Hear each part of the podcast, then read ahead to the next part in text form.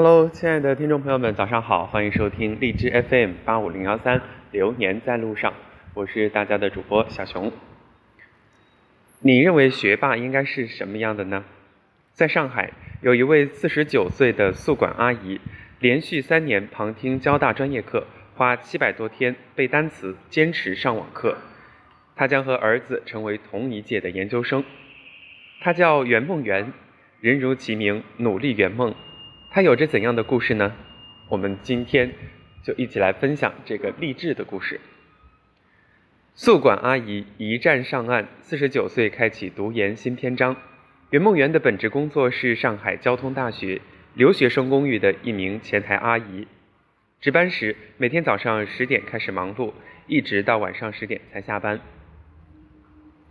二零一八年十二月，母子一起考研，他们的共同科目是英语和政治。不同的是，儿子有数学两门专业课，而袁梦圆自己有汉语两门专业课。最终，儿子拟录取为复旦大学研究生，而袁梦圆拟录取为广西大学汉语国际教育专业硕士研究生。其实，早在二零一八年入职交大之前的三年多时间，袁梦圆就经常旁听大学的汉语言和英语专业课程。他说：“我喜欢旁听课程，不同老师和不同专业的教授给了我很多思维的启发，也锻炼和培养了系统的学习方式。通过学校网站的公开消息，他整理记录了课程时间。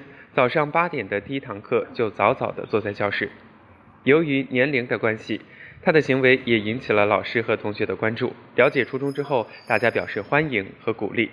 他也积极参与课堂讨论问答，在老师和同学的辅导交流中，更好地理解课程的内容。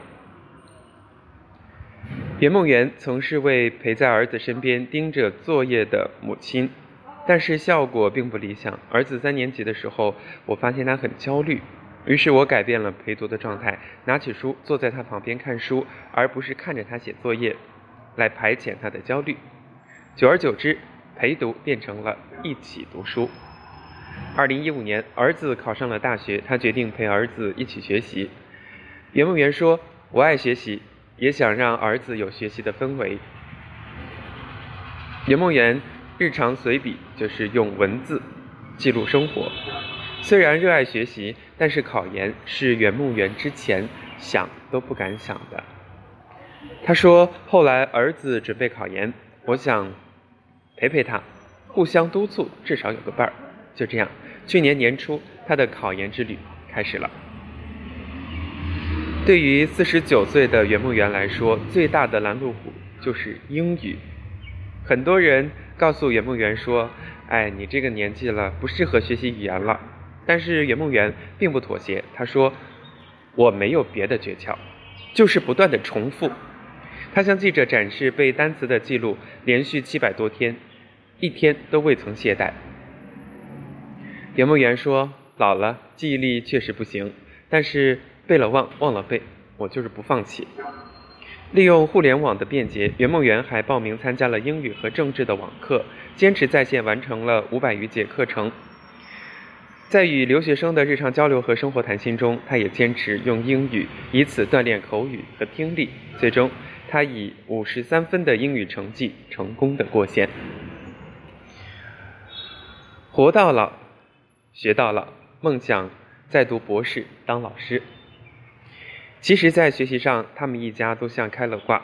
袁梦圆接受采访的时候说：“丈夫。”与我同岁，我们在河南时，他是位技校生。结婚后，我鼓励他考研，我觉得他有这个能力。起初，他像我一样也没信心。后来，他先读了电大的大专，自学考本科。二零零二年，他考取了郑州大学的硕士。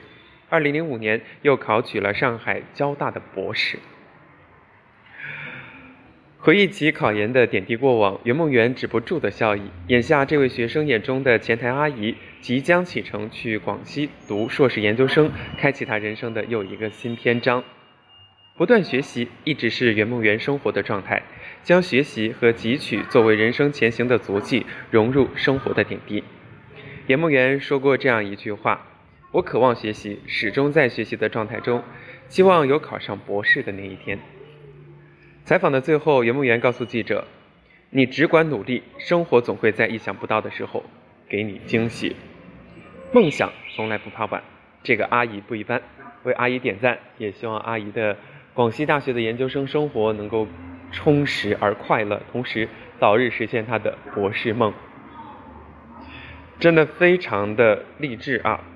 好，那今天我们的第一个励志的考研故事就跟大家分享到这里。接下来是我们一直每天都会做的一件事啊，关注我们的朝闻天下资讯。今天是二零一九年四月十八号，星期四，一周又已经过半了，农历的三月十四号，一起来关注我们的早新闻。陕西市场监督管理局退金融服务费不限时间品牌。西安奔驰女车主与奔驰方达成了和解协议，奔驰方同意为其换车、退还金融服务费等。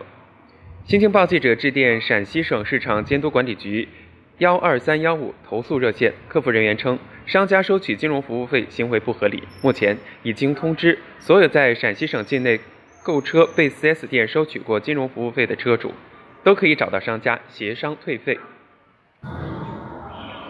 继续来关注新闻。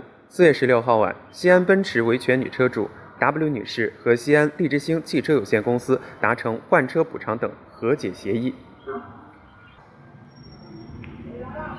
据俄罗斯塔斯社网站四月十六号报道，俄罗斯联盟军事和技术合作局已经根据早前签署的合同，完成了向中国交付苏三五战机的工作。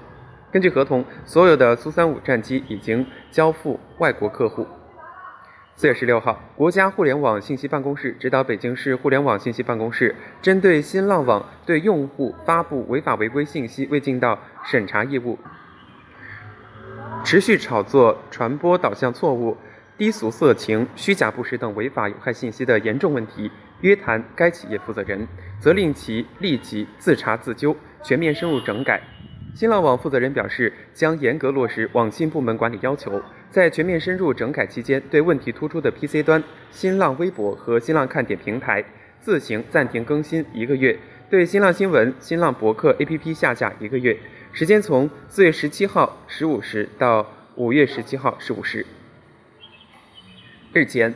华晨宝马汽车有限公司及宝马中国汽车贸易有限公司根据《缺陷汽车产品召回管理条例》和《缺陷汽车产品召回管理条例实施办法》的要求，向国家市场监督管理总局备案了召回计划，决定自二零一九年八月三十号起召回以下汽车。据介绍，本次召回范围内车辆的安全气囊装配了高田公司生产的未带干燥剂的硝酸铵气体发生器。在安全气囊展开时，气体发生器可能发生异常破损，导致碎片飞出，伤及车内人员，存在安全隐患。四月十六号晚间，大理州纪委监委网站发布消息，大理市公安局原副局长潘峰涉嫌严重违纪违法，目前正接受纪律审查和监察调查。据广西玉林交警官方微博通报，四月十六号晚，玉林市一辆。公交车与五辆电动车相撞，造成一死六伤。肇事司机目前被警方控制，排除酒驾、毒驾嫌疑。目前，该起交通事故正在进一步调查处理当中。四月十七号电，国家统计局十七号公布一季度国民经济数据显示，初步核算，一季度国内生产总值二十一万三千四百三十三亿元，按可比价格计算，同比增长百分之六点四。与上年四季度相比持平，比上年同期和全年分别回落零点四和零点二个百分点。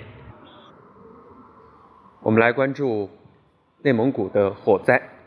据内蒙古呼伦贝尔市森林消防部门消息，呼伦贝尔市陈巴尔虎旗胡列野土地区十七号发生俄罗斯入境入境火引发的火灾，当地森林消防部门已出动两百人赶赴火场。目前，火场风力较大，入境火线长度十五千米左右。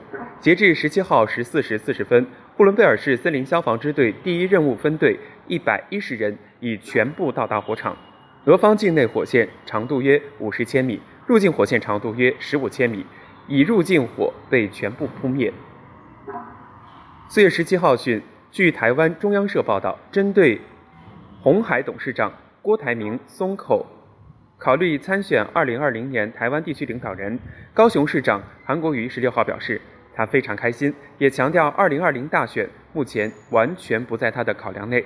至于是否会力挺郭董，他说等郭董表态再说。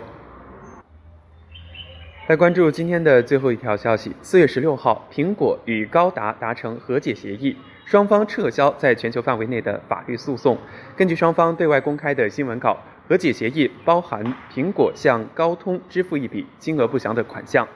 两家公司还达成了一项为期六年的许可协议，自二零一九年四月一号起生效，包括两年的延期选择权和多年芯片组供应协议，赔偿金额高达二百七十亿美元。但结果，此案刚开审第一天，双方就宣布全球范围内达成了和解。来听今天的早安心语：世界上没有一个人是只靠自己一个人的力量就可以达到成功的，成功的背后一定有许多人在有意或无意识的帮助你，所以我们要永远感激他们。感谢您的收听，咱们明天再见。